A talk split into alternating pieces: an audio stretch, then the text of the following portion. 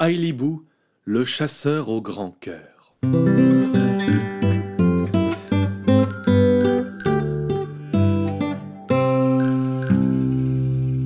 Dans une forêt dense qui ponctue l'étendue infinie des steppes, Ailibou chasse. Arc et flèche à la main, il bouge comme une feuille dans le vent, les oreilles et les yeux à l'affût. Et soudain, dans le bruissement étouffé de la forêt, il entend un cri. Oh, un cri humain, ou, ou presque humain. Peu importe, sans hésiter, il bondit, saute à travers les branchages et par-dessus les fossés en direction des cris qui se répètent, et arrive dans une clairière où il voit un aigle qui se bat avec un serpent.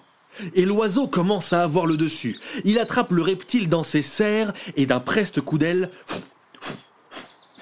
s'envole. Et là, le serpent qui se tord et se débat ouvre la bouche et crie. Oh Les cris humains viennent de lui, viennent du serpent. Alors, poussé par l'instinct, avant même que son cerveau ne connecte pour se poser des questions, euh, comme par exemple pourquoi est-ce qu'un serpent aurait une voix humaine Ailibou encoche sa flèche, arme son arc et tire. La flèche part droite comme un rayon de soleil et frappe l'aigle en plein cœur. Il s'effondre, le serpent se libère et disparaît dans les fourrés. Ailibou, le cœur battant à tout rompre, l'adrénaline courant dans ses veines, se remet doucement de ses émotions quand une voix se fait entendre derrière lui. Ces émotions m'en font oublier mes manières. Merci, messire, de m'avoir sauvé la vie. Le chasseur se retourne. La voix sort du serpent. Une voix presque humaine. Ailibou est très impressionné par la magie puissante qu'il voit. Alors il s'incline très bas.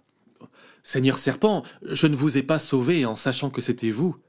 Mu par l'instinct, vos cris m'ont touché et j'ai abattu cet aigle sans vraiment y réfléchir. Votre conduite n'en est que plus honorable. Si vous voulez vous adresser à moi, appelez-moi prince serpent. Seigneur serpent, c'est mon père, le roi loup. Suis-moi, humain. Mon père voudra sûrement te remercier. Et le serpent repart en ondulant entre les feuilles mortes. Ailibou hésite, mais pas longtemps, et décide de le suivre un peu par peur de lui désobéir, mais aussi par curiosité. Ils avancent donc tous les deux, l'un sur deux pattes, l'autre sur son ventre, toujours plus loin dans la forêt. Après quelque temps, Ailibou se retrouve dans un endroit de la forêt où il n'est jamais allé. Les pins gigantesques semblent caresser les nuages et bloquent la majorité de la lumière du jour. Au sol, un épais tapis d'aiguilles lui donne l'impression de marcher dans du coton. L'odeur sucrée de la sève des arbres l'enivre un peu. Mais le serpent continue. Alors il continue, lui aussi. Bientôt, une brume basse couvre le sous-bois, et il a de plus en plus de mal à apercevoir son guide. Il se débat souvent avec des toiles d'araignée qui semblent venir de nulle part et qui se prennent dans son visage. Le froid commence à se faire sentir, mordant à travers ses vêtements de peau. Mais le serpent continue, alors il continue, lui aussi. Et l'homme et la bête finissent par arriver devant un enchevêtrement de racines entremêlées un mur de trois mètres de haut. Ami, laissez passer votre prince, siffle le serpent. Et devant les yeux ébahis d'Ailibou, les racines se mettent à bouger et défont leurs nœuds serrés pour ouvrir un passage aux deux marcheurs. Les racines étaient en fait des serpents qui avaient tressé leur corps pour créer un mur. Un passage vers un tunnel souterrain se dévoile alors. Le serpent s'y engouffre, alors Ailibou s'y engouffre, lui aussi. Le souterrain froid et humide descend vers les profondeurs de la terre. Des percées de lumière créent régulièrement des puits de soleil qui permettent à Ailibou de voir où il met les pieds et de ne pas marcher sur les serpents, de plus en plus nombreux. S'il ne voyait pas la terre et les racines pendantes sur les parois du tunnel, il pourrait se croire lui-même à l'intérieur d'un serpent géant. Son guide à écailles finit par le mener au bout du tunnel, jusqu'à une grande salle jonchée de ruines de pierre d'une civilisation disparue. Sur un trône de pierre, au centre, se tient un serpent gigantesque, épais comme la cuisse du chasseur, et dont les écailles jaunes à son front semblent dessiner une couronne. Approche, toi qui as sauvé mon fils, et viens chercher ta récompense. Ailibou s'apprête à faire un pas, mais devant lui, le sol de la salle est recouvert d'une mare de serpents, grouillant comme des vers de terre dans un sol humide. Il jette un regard interrogateur au roi des serpents, qui ne dit rien. Alors Ailibou baisse doucement son pied, et juste avant qu'il n'écrase les reptiles, ceux-ci s'écartent, dévoilant la pierre dure et stable du sol. Le chasseur avance ainsi doucement, la multitude de serpents s'écartant à chacun de ses pas et refermant les trous derrière lui, dans un bruissement humide continu. Il arrive devant le roi des serpents et s'incline très bas en signe de profond respect. À sa grande surprise, le roi des serpents s'incline à son tour. C'est à moi de te saluer, humain. Tu as sauvé mon unique fils de celui qui fond du ciel, et pour ça je veux te remercier en t'offrant quelque chose. Désires-tu la richesse? Ah, je, vous remercie de vos gentilles paroles, Majesté. Mais ma vie n'a pas besoin de plus de richesse, et à vrai dire, je ne saurais pas quoi en faire. Très bien. Désires-tu la gloire, alors? La célébrité? Désires-tu que ton nom soit connu dans tout le pays? Merci, Majesté, mais à vrai dire, je crois que je serais bien malheureux de ne pas pouvoir faire un pas sans qu'on m'arrête pour me parler. Non, non merci pour la gloire. Souhaites-tu trouver l'amour alors? Ma magie est puissante, et je peux te créer l'amour parfait. Oh, là encore, euh, non merci, Seigneur Serpent. Si ma vie doit être remplie d'amour, je crois que je préfère trouver celui ou celle qui sera l'élu de mon cœur euh, par moi-même. Donc, euh, non merci, encore une fois. Ah, bien, je, je ne sais pas quoi t'offrir. As-tu, as-tu quelque chose en tête? À vrai dire, oui, Majesté, j'ai quelque chose en tête. Je t'écoute. Le seul rêve que j'ai, Seigneur, serait de pouvoir comprendre tous les animaux comme je vous comprends vous. Votre magie est grande et je suis sûr que vous saurez me faire comprendre le langage des bêtes. Le roi des serpents réfléchit un instant puis fouille dans un grand coffre de bois qu'il avait derrière son trône, et il en ressort un petit caillou plat, de la taille d'une pièce de monnaie, d'un gris si clair qu'il paraît blanc. Il donne le caillou à un serpent devant lui, et la marée d'écailles fait avancer la pierre jusqu'à Ailibou, qui s'en saisit? Pose cette pierre sur ta langue, et tu pourras comprendre le langage de toutes les bêtes. Si tu l'enlèves, tu ne le comprendras plus. Si tu le remets, tu le comprendras de nouveau.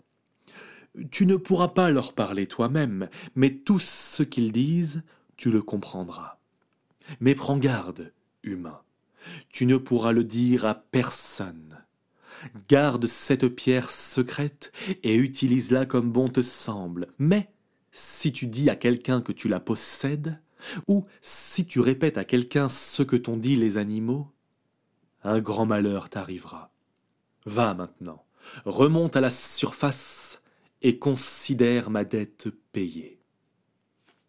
Ailibou s'est incliné dans une respectueuse révérence jusqu'à ce que son nez touche presque les serpents qui jonchaient le sol, a salué le prince et est remonté à la surface, la main serrée sur son précieux trésor au fond de sa poche la porte de serpent s'est ouverte de nouveau, et il a refait le chemin dans le sens inverse. Une fois de retour dans les coins de la forêt qu'il connaît mieux, trépignant d'impatience, Ailibou sort enfin son trésor, et, avant de l'utiliser, tend l'oreille.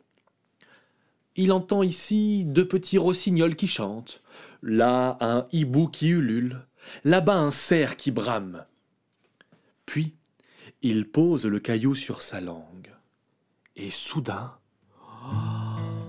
il comprend tout ce que les animaux disent. Il entend tout de la même manière, mais, mais il sait ce que ça veut dire. Il entend les rossignols parler du vent froid qui vient du nord. Il entend le hibou qui a hâte que la nuit arrive. Il entend le cerf qui cherche l'amour. Il enlève le caillou de sa bouche. Il ne comprend plus rien. Il le remet sur sa langue. Et les cris lui sont de nouveau clairs comme sa propre langue. Et Ailibou a vécu des années, heureux avec son secret. Il ramenait toujours une chasse exceptionnelle au village, vu qu'il pouvait comprendre les animaux qu'il traquait. Et ni ses proches, ni lui n'ont eu faim pendant ces années bénies. Parfois, il allait simplement s'asseoir dans la forêt, sur la branche d'un arbre ou sur un tapis de mousse, la pierre magique dans la bouche, et il écoutait les discussions de la forêt. Il adorait ces moments.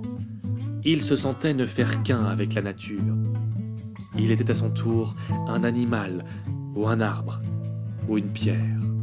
Et l'histoire aurait pu s'arrêter là.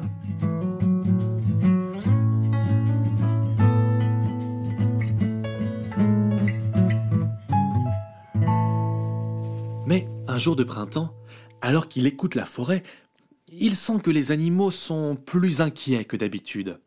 Il n'arrive pas vraiment à savoir pourquoi, mais tous les animaux semblent fuir vers l'est. Il entend, finalement, deux mésanges qui volent, qui filent, elles aussi, vers l'est. Et en volant, elles disent oh, Le printemps doux a fait fondre les glaciers plus vite que d'habitude, et la rivière gonfle, gonfle, gonfle dangereusement. Le barrage qui retient l'eau est trop fragile, il va craquer. Il faut s'enfuir, car demain, toute cette vallée sera inondée. Ailibou entend ça, il est complètement paniqué. Il se dépêche de rentrer au village et presse les gens de faire leur bagage et de quitter leur maison le plus vite possible. Mais pourquoi donc, grand chasseur? Pourquoi devrions-nous quitter vos maisons? Je ne peux pas vous le dire, mais vous devez me faire confiance. Pas de temps à perdre. Fuyez Mais enfin, explique-nous pourquoi nous devons fuir et, et nous fuirons. Je ne peux pas vous expliquer. Je vous en supplie, faites-moi confiance. J'ai vécu ici toute ma vie, et ma mère avant moi, et sa mère avant elle. Je ne vais pas quitter ces terres sans raison. Désolé à Ilibou, mais sans plus d'explications, je ne bougerai pas. Tous les villageois regardent Ailibou avec défiance. Le chasseur soupire. Il sait ce qu'il lui reste à faire.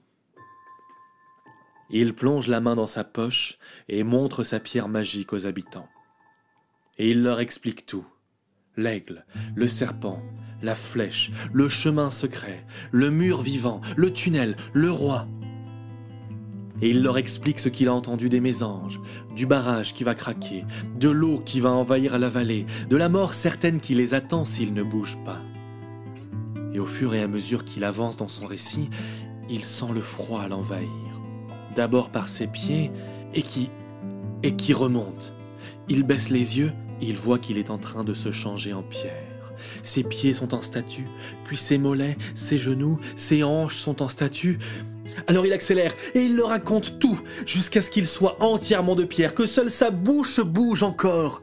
Et il a juste le temps d'articuler un Fuyez, sauvez-vous avant que sa bouche aussi ne se fige pour l'éternité. Les habitants ont plié bagages et se sont enfuis du village. Et le lendemain, quand le barrage a effectivement cédé et que les eaux ont envahi la vallée, il ne restait plus personne. Tout le monde avait été sauvé.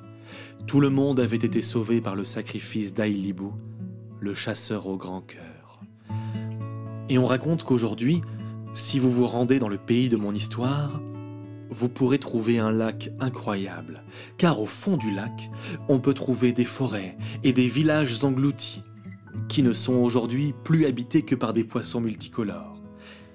Et dans un de ces villages, sur la place centrale, vous pourrez trouver la statue d'un homme, figé pour l'éternité, qui tient dans sa main droite une petite pierre plate, grosse comme une pièce de monnaie, d'un gris si clair qu'elle paraît blanche. Une pierre magique qui permet de comprendre le langage des animaux.